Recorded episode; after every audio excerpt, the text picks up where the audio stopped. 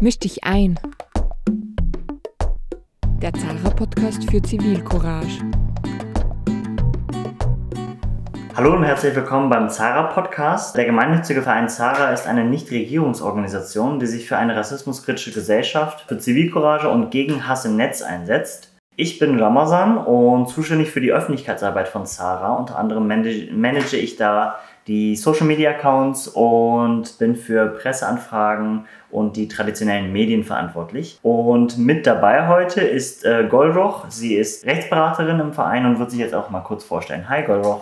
Hallo Ramazan. Ja, es freut mich auch sehr, heute hier zu sein und diese erste Folge mal mit dir zu machen. Ähm, ich bin, wie schon erwähnt, Rechtsberaterin in der Beratungsstelle gegen Rassismus und biete psychosoziale und juristische Beratung an zu diesem Thema.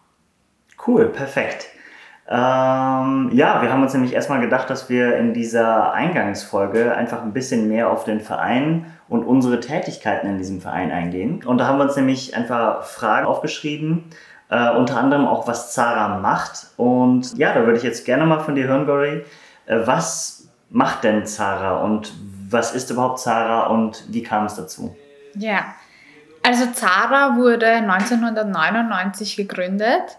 Damals gab es noch wenig Bewusstsein für Alltagsrassismus und man hat halt das Bedürfnis gesehen, dass es wichtig ist, äh, rassistische Vorfälle zu dokumentieren, damit diese auch sichtbar werden und mhm. einfach ein Bewusst Bewusstsein dafür zu schaffen. Okay. Und eben, dass es halt eben auch wichtig ist, nicht wegzuschauen und aktiv zu werden. Heute gibt es tatsächlich mehr Bewusstsein für Alltagsrassismus. Allerdings äh, gibt es noch immer keinen Konsens, wie dieser bzw. seine Ursachen bekämpft werden können.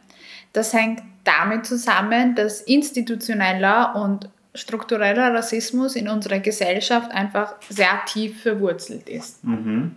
In diesem Zusammenhang ist das Jahr 2017 wichtig, äh, weil seitdem gibt es die zweite Beratungsstelle von Zara, und zwar die Beratungsstelle gegen Hass im Netz. Ähm, darauf gehen wir dann aber in der kommenden Folge nochmal ein. Wenn du jetzt schon mal auf diese Stichworte eingehst, struktureller und institutioneller Rassismus, das sind ja auch äh, die Schwerpunktthemen in unserem aktuellen Rassismusreport von 2021. Ich fände es mal super cool. Genau. Kannst du uns das vielleicht ein bisschen aufdröseln? Was bedeutet das? Ja, genau. Äh, natürlich mache ich das gerne. Also struktureller Rassismus bezeichnet eigentlich ein System, das Personen, die als weiß wahrgenommen werden, privilegiert und alle anderen benachteiligt. Und wir sind alle Teil dieses sozialen, wirtschaftlichen und politischen Systems, das uns da begleitet. Und eben dieser strukturelle Rassismus beeinflusst sehr stark unser Denken und auch unser Handeln. Mhm. Und institutioneller Rassismus bedeutet, dass Institutionen, Organisationen und auch Einrichtungen den Zugang zu Ressourcen, wie zum Beispiel zur Bildung und zur Arbeit, aufgrund von Hautfarbe, Herkunft, Sprache, ethnischer Zugehörigkeit und Religion einschränken oder verweigern. Mhm. Und es ist eben sehr wichtig, dass man das erkennt, aufzeigt und dann auch äh, letztendlich aufbricht. Cool, cool. Und ähm, das heißt, wir fokussieren uns da auf ähm, ähm, diesen Bereich quasi und äh, machen damit genau was. Also wo, worin hilft uns äh, zum Beispiel die Analyse von strukturellem und institutionellem Rassismus in unserer täglichen Arbeit? Wichtig ist es ja, dass wir ähm, unsere Gesellschaft oder uns ist es ein Anliegen, Bewusstsein zu bilden für diese Thematik und die Menschen zu sensibilisieren. Mhm. Das ist der erste Weg, um Menschen darauf aufmerksam zu machen und sie einfach zum Nachdenken zu bringen. Und eben damit sie überlegen, in welchen Situationen sie vielleicht auch unfreiwillig rassistisch waren oder umgekehrt, in welchen Situationen sie etwas gesehen oder gehört haben, was, eine, was rassistisch motiviert war und ähm, wo sie vielleicht hätten etwas sagen können, es mhm. aber nicht gemacht haben. Und eben, unser Ziel ist es eben einfach, Menschen zu ermutigen, rassistische Vorfälle einerseits auch zu erkennen, besser zu erkennen, zu uns zu melden mhm. und unabhängig davon, ob sie es selbst erlebt haben oder einfach Zeuge davon waren. Perfekt. Das heißt, wir wollen es einfach äh, klar sichtbar machen und aufzeigen, genau. wo äh, die Grenzen zum Beispiel von einem in Anführungsstrichen harmlosen Witz sind hin zu einer rassistischen Beleidigung ganz einfach. Genau. Und aber darüber hinaus, es geht ja bei uns auch nicht nur um äh, Witze, Jokes oder ähnlichem, sondern auch wirklich um äh, richtig harte Fälle teilweise. Und ähm, wir haben ja eingangs gesagt, du bist äh, eine Rechtsberaterin bei uns im Verein. Wie kann man sich das dann vorstellen? Was sind denn deine Aufgaben dann in dem Verein? Beziehungsweise was für Fälle hast du denn? Was bearbeitest du so? Genau. Erzähl mal ein bisschen. Ein Teil unserer Arbeit ist natürlich auch eben solche Vorfälle zu dokumentieren. Und wie du auch schon gesagt hast, es sind auch sehr unterschiedliche Fälle, die auch eine ganz unterschiedliche Tragweite haben. Mhm. Und ähm, das können wir schon auch wirklich erkennen. Also was da jetzt, ich meine, generell jede Form von Rassismus ist nicht in Ordnung und sollte nicht toleriert werden. Aber was die Menschen teilweise so erleben, das ist eben, wie gesagt, sehr unterschiedlich und hat halt auch einen unterschiedlichen Schweregrad. Ähm, unsere Aufgabe ist es einerseits, ähm, den Betroffenen die Gelegenheit zu geben, gehört zu werden, ihre Geschichte zu erzählen und auch irgendwo ein bisschen Dampf abzulassen. Mhm. Ähm, wir wollen ihnen auch dieses, diese das Gefühl von Machtlosigkeit, weil Menschen äh, werden manchmal in solchen Situationen mit etwas konfrontiert, was sie halt eben nicht erwartet haben und fühlen sich dann einfach machtlos, wenn sie in dem Moment vielleicht auch nicht darauf reagiert haben. Ja.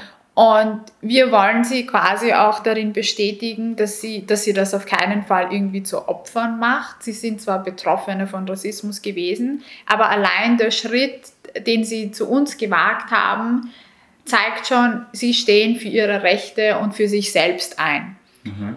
Und also wie gesagt, das ist so mal quasi eher diese psychosoziale Beratung und eben das Entlastungsgespräch, das wir anbieten. Aber natürlich als Rechtsberaterin ist es meine Aufgabe, juristische Beratung anzubieten.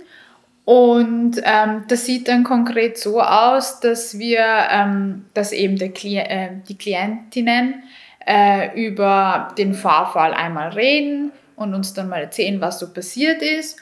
Wir hören uns das an und äh, überlegen dann natürlich, wie man überhaupt weiterhelfen kann. Mhm. Natürlich müssen sie das auch wollen. Manchen geht es einfach nur darum, dass ihr Fall registriert wird und dass sie das irgendwo gemeldet haben oder vielleicht einmal die Geschichte erzählt haben. Aber wenn wir dann Hilfe anbieten wollen, dann schauen wir uns überhaupt an, ob es ähm, möglich ist, rechtliche Schritte zu setzen und ob sie das halt auch wollen. Oder äh, wir setzen nicht rechtliche Maßnahmen. Mhm. Das ist natürlich auch eine Option. Aber jetzt dann nochmal die, die Definition. Also du hast jetzt davon gesprochen, wir wollen äh, vor allem die Betroffenen quasi unterstützen und sie können, das ist eine Anlaufstelle, wo sie sich dann Hilfe holen können. Genau. Und das sind dann immer so die Nuancen. Also du sprichst von Betroffenen und nicht aus dem Juristischen nur von den Opfern zum Beispiel. Genau. Aber auch ähm, von den Hilfsmitteln, die du hast. Kannst du da vielleicht noch mal ein bisschen drauf eingehen, zu sagen, also du hast jetzt ein paar angesprochen, rechtliche, nicht rechtliche. Genau. Wie sieht das genau aus? Genau. Ein Beispiel für eine nicht rechtliche Maßnahme wäre ein Interventionsschreiben. Mhm. Da verfassen wir ein Schreiben an eine Person, die Einrichtung oder eine Organisation und weisen auf Missstände, Mängel oder Verletzungen, die Klientinnen erfahren haben. Mhm. Und eben das wäre eben ein klassisches Beispiel für eine nicht rechtliche Maßnahme. Und dann hoffen wir uns natürlich eine Stellungnahme von dieser Person oder von der Einrichtung. Mhm. Ein Beispiel für eine rechtliche Maßnahme wäre eine Richtlinienbeschwerde. Wir haben ja viele Fälle, wo Personen von Polizistinnen rassistisch behandelt werden. Und das wäre halt eben ein Mittel, wo man dagegen vorgehen kann. Also dadurch hat man die Möglichkeit, äh, das Verhalten von Polizistinnen durch die Dienstaufsichtsbehörde überprüfen zu lassen und Maßstab dafür sind Vorschriften der Richtlinienverordnung. Vielleicht sollte ich auch noch das erklären, was das ist. Also das ist Ja. äh, die Richtlinienverordnung ist ein Katalog an Regelungen, wie sich Exekutivbedienstete bei Amtshandlungen zu verhalten haben. Und zum Beispiel dürfen sie nicht voreingenommen sein oder sie müssen ähm, andere immer siezen. Und nach so einer Richtlinienbeschwerde kann es zu einem Klaglosstellungsgespräch kommen, wo der Vorfall von den Vertreterinnen der Dienststelle bzw. den betroffenen Beamtinnen und des Beschwerdeführer oder der Beschwerdeführerin besprochen wird. Ziel ist es, den Vorfall zu klären und eben eine Einigung zu erzielen. Mhm, okay, perfekt. Das heißt, es gibt ähm, viele verschiedene Tools quasi, mit denen du dann äh, dich in einen Fall wagen kannst, so gesehen, oder? Genau, also das waren jetzt auch wirklich nur so zwei Beispiele aus dem Stegreif oder halt Sachen, die wir halt auch häufig machen. Aber wir bieten zum Beispiel auch an, unsere, je nach auch nach Ressourcenmöglichkeit, ähm, sie bei einer Gerichtsverhandlung zu begleiten Mhm. oder bei einer Akteneinsicht bei der Polizei. Mhm. Also wir machen da schon auch einige Sachen und in den nächsten Folgen wollen wir auch dann natürlich näher drauf eingehen. Cool, aber ich, mich würde auf jeden Fall nochmal interessieren, hast du denn vielleicht noch ein, vielleicht ein näheres Beispiel dazu, wie ein Interventionsschreiben aussieht? Also du ähm, hast ja gesagt, was eine Richtlinienbeschwerde zum Beispiel ist und wo man das einreicht und warum etc. Mhm. Und hast du vielleicht ein ähnliches Beispiel für das Interventionsschreiben? Ein Beispiel, zum Beispiel wurde jemand von, äh, in einen Club vielleicht nicht reingelassen Mhm. und dann können wir eben an diesen Club eben so ein Interventionsschreiben verfassen, wo wir den Sachverhalt darstellen, also wo wir sagen, wann was passiert ist. Da ist natürlich auch die Mitarbeit der Klientin notwendig und ähm, ja, wo wir das genau schreiben und dann darauf hinweisen, gegen welche Gesetze eigentlich äh, zum Beispiel gegen das Gleichbehandlungsgesetz verstoßen wurde Mhm. und bitten eben um eine Stellungnahme. Und in der Regel hören wir natürlich auch was von denen, aber das kann halt auch unterschiedlich sein. Das heißt, die Reaktionen sind da unterschiedlich, aber zumindest ist es eine erste äh, Hilfestellung für die Betroffenen, wenn sie zum Beispiel aufgrund ihrer Hautfarbe oder anderen, ich sag mal, genau, Merkmalen in Anführungsstrichen, die gegen das Gleichbehandlungsgesetz verstoßen, äh, dass man da vorgeht. Genau so ist Okay. es.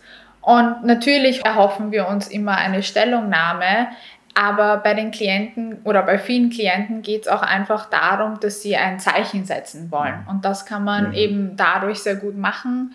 Und sie haben dann halt auch das Gefühl, dass sie sich verteidigt haben. Mhm. Zara ist ja natürlich, ein, wie gesagt, ein, ein gemeinnütziger Verein.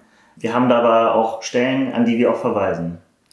Genau, weil ähm, es gibt viele Einrichtungen, viele echt tolle Einrichtungen, an die wir immer wieder auch verweisen, wenn wir das Gefühl haben, dass die halt auch sehr gut helfen können oder wo es um einen konkreten Fall geht, wo sie vielleicht bessere Ressourcen oder halt die zuständigen Ressourcen haben, die wir vielleicht nicht haben. Mhm. Beispielsweise ähm, gibt es den Weißen Ring, dann gibt es, was weiß ich, die Antisemitismus-Meldestelle, Mhm. denen melden wir auch oft Sachen.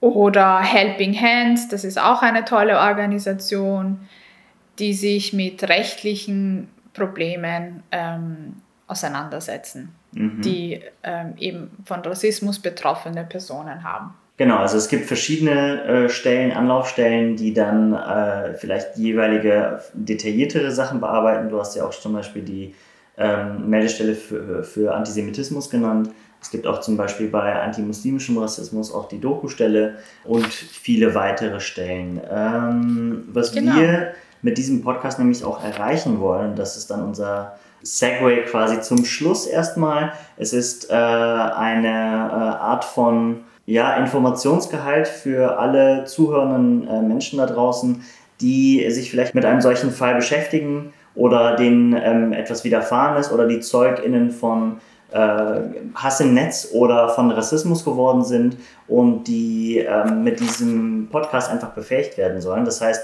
falls äh, Sie, falls du ähm, das auch so seht, dann ähm, teilt gerne diese Folge und gebt uns auch eine gute Bewertung auf allen diversen Podcast-Formaten. Ja, darüber würden wir uns sehr freuen. Genau, darüber würden wir uns sehr freuen und natürlich auch, weil wir ein gemeinnütziger Verein sind. Äh, wir leben auch teilweise von Spenden. Das heißt, falls ihr unsere Arbeit gut findet, toll findet ähm, oder mehr darüber erfahren wollt, dann kommt auf unsere Webseite www.zara.or.at. Äh, da könnt ihr auch Mitglied äh, werden und unsere Arbeit dadurch auch tatkräftig unterstützen. Genau, und ja, wir wollen mit unserem Podcast einfach über unsere Arbeit näher aufklären, mehr Menschen zu Zivilcourage motivieren und sie ähm, in diesem Bereich über ihre Rechte informieren. An dieser Stelle auch nochmal vielen lieben Dank an Simon Inu und Misha Händel, die uns tatkräftig bei der Erstellung dieses Podcasts geholfen haben. Vielen lieben Dank, dass ihr da wart. Vielen lieben Dank, Goldroch, dass du uns da tatkräftig jetzt erstmal in der ersten Folge unterstützt hast. Ja. Äh, in den kommenden Folgen werden wir uns aber sicherlich nochmal äh, hören ja, auf jeden und dann Fall. auf ein paar Fälle eingehen, oder? Genau, ja, also ich freue mich auch schon sehr, ein paar konkrete Fälle mit dir zu besprechen. Cool und anhand dieser halt auch zu zeigen, was für Möglichkeiten man in welchen Situationen hat. Tschüss und bis zur nächsten Folge. Tschüss.